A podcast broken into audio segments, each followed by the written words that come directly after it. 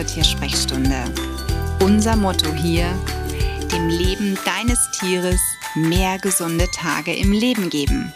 Ich bin Sonja und ich würde sagen, lass uns loslegen. Ich freue mich, dass ich dir heute meinen ersten Praxiseinblick präsentieren kann. Wenn du dich nun wunderst, was bedeutet Praxiseinblick? Nun ja, das ist ganz einfach erklärt. Früher fand meine Tiersprechstunde alle 14 Tage statt und dann gab es ein allgemeines Thema rund ums Zusammenleben, zur Gesundheit, zur Ernährung mit deinem Tier.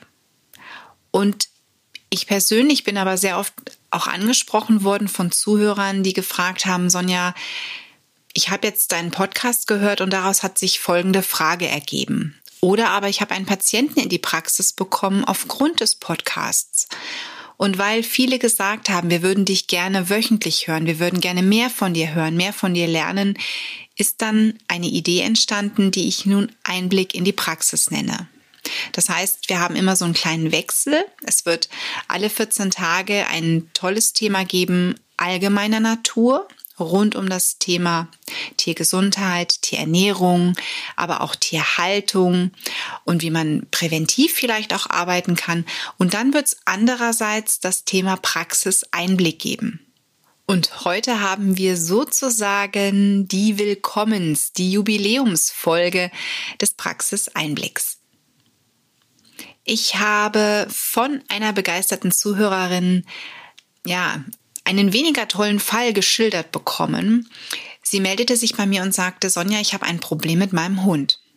Ich folge deinem Podcast schon recht lange und ich habe das Problem, dass mein Hund unter einem gewissen Juckreizproblem leidet. Und wir wissen überhaupt nicht, woher das kommt.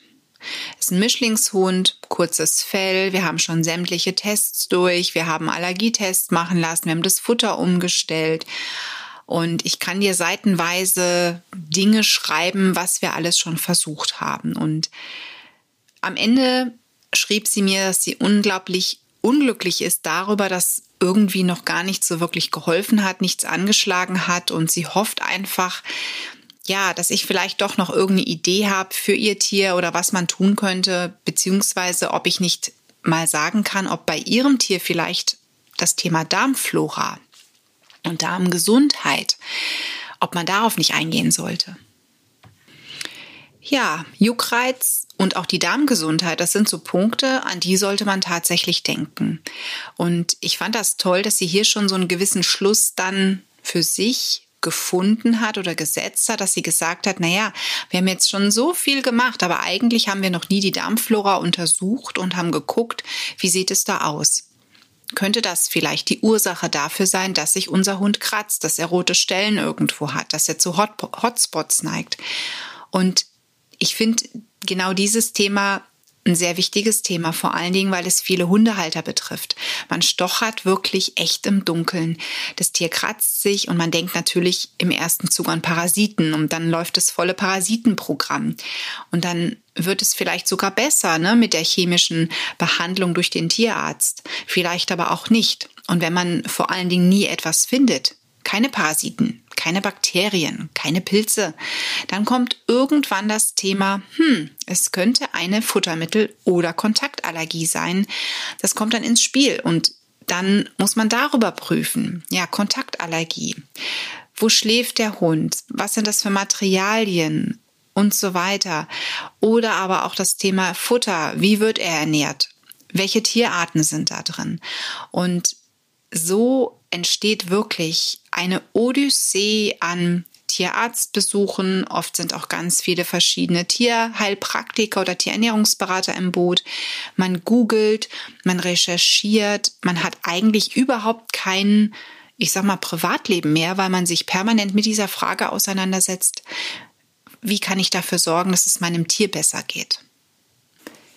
Und in diesem Fall war meine erste Antwort auf Ihre E-Mail auch so, dass ich gesagt habe, die Darmflora sollte man vielleicht wirklich mal untersuchen, näher prüfen und auch gucken, wenn der Kot regelmäßig, ich sag mal so, durchfällig oder breiig ist, sind nicht doch Parasiten im Spiel. leidet der Hund nicht vielleicht doch in irgendeiner Form unter Parasiten, die im Darm sind? Also ich würde hier auch immer mal wieder gucken lassen, gerade wenn es Hunde sind, die schon mal unter Giardien litten, die da schon mal ja einen positiven Befund hatten, sind die nicht vielleicht schon wieder in zu hoher Anzahl tätig.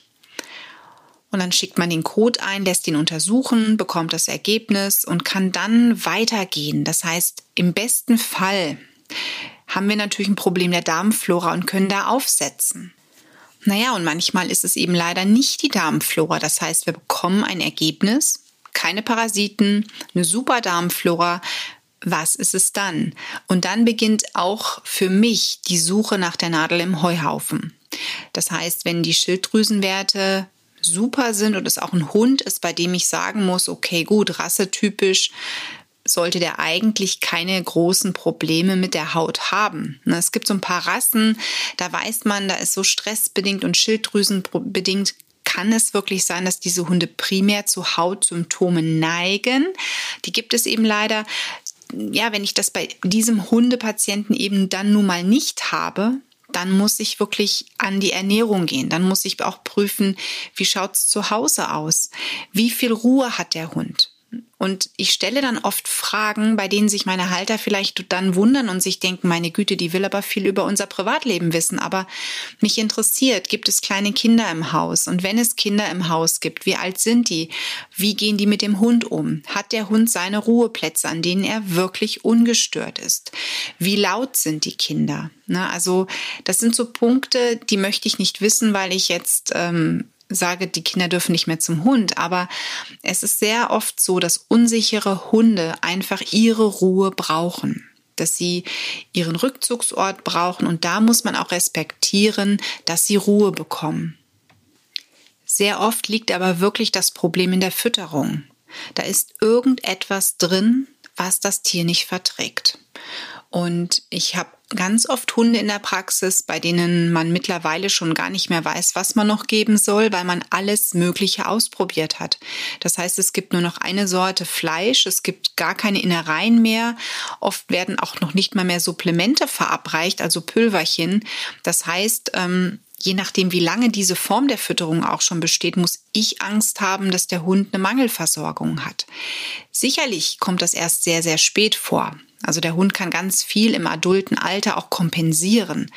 Aber ganz ehrlich, wenn ich jetzt nur Fleisch zum Beispiel von einem Pferd füttere, vielleicht ein bisschen Karotten noch dazugebe und ansonsten kriegt mein Hund aber keine Innereien, kein Knochen und sonst auch überhaupt keine Supplemente oder auch keine Öle.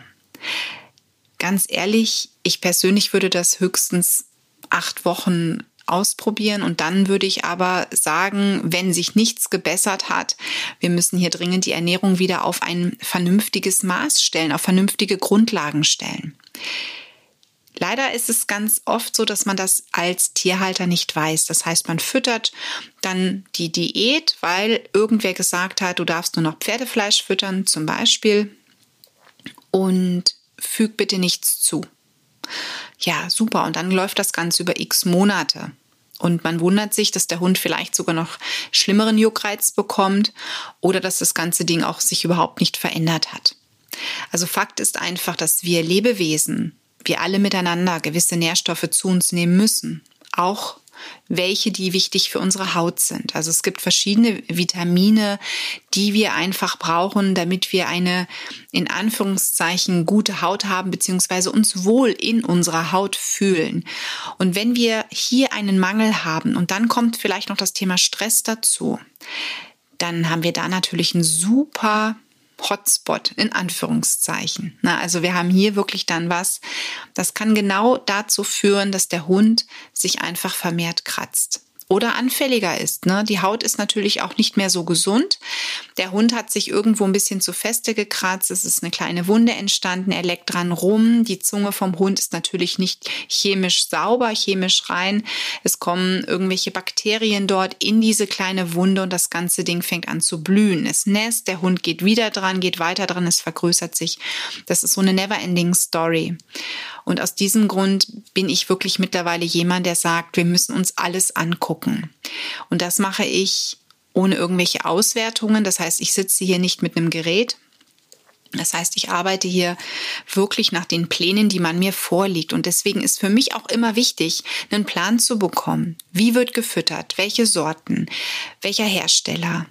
Welche Leckereien gibt es, was gibt es sonst noch und so weiter. Also es ist natürlich echt viel Arbeit für den Tierbesitzer, aber am Ende lohnt es sich, denn wir können das Ganze mal auf eine gewisse Grundlage setzen.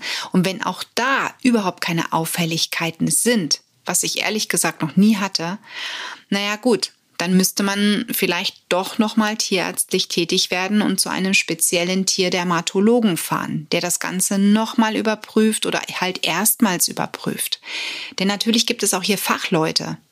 Viele Tierärzte haben Spezialisierungen und das heißt, man sollte dann, wenn der eigene Tierarzt, der Allgemeintierarzt vor Ort nicht weiterkommt, auch durchaus zum Fachtierarzt gehen selbst wenn das bedeutet, man müsste ein bisschen weiter fahren.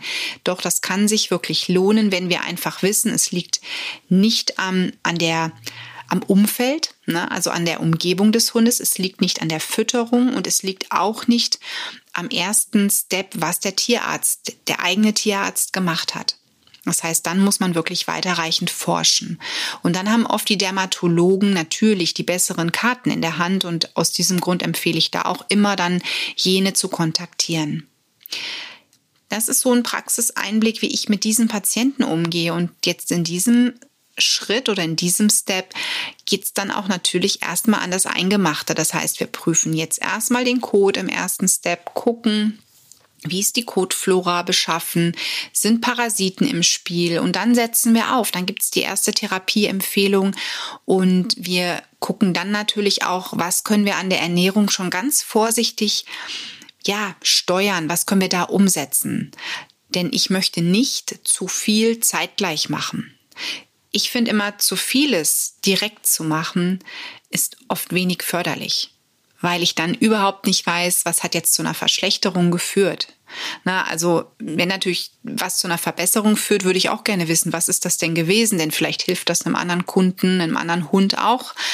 Aber ähm, oft ist es ja so, dass man einen Anruf bekommt und dann sagt vielleicht der Kunde, ich habe das Gefühl, es wird jetzt schlechter. Ja, was war das denn dann? Und ich möchte dann immer ganz klare Aussagen treffen können. Deswegen arbeite ich immer möglichst mit wenig Präparaten zu Beginn, bau die eventuell weiter aus, dann im weiteren Verlauf, wenn überhaupt notwendig. Ne? Ich mache ganz viel auch wirklich über die Ernährung und über Anpassungen darin und so gehe ich dann vor. Das war mein Praxiseinblick zu diesem spannenden Thema und vielleicht bist du ja jemand, der zu Hause auch so einen Juckreizpatienten hat und du gehst schon die Wände hoch wenn du irgendwelche Fragen hast oder sagst, Mensch, Sonja, ich möchte gerne mit dir zusammenarbeiten oder hast du einen Tipp vielleicht noch für uns, das und das haben wir schon versucht, dann nimm einfach über meine Website Kontakt mit mir auf. Ich freue mich auf dich. Wir hören uns wieder in 14 Tagen zum nächsten Praxiseinblick und bis dahin wünsche ich dir alles Liebe für dich und dein Tier. Die Tiersprechstunde Präsentiert von mir, Sonja Tschöpe, Tierheilpraktikerin und Tierernährungsberaterin.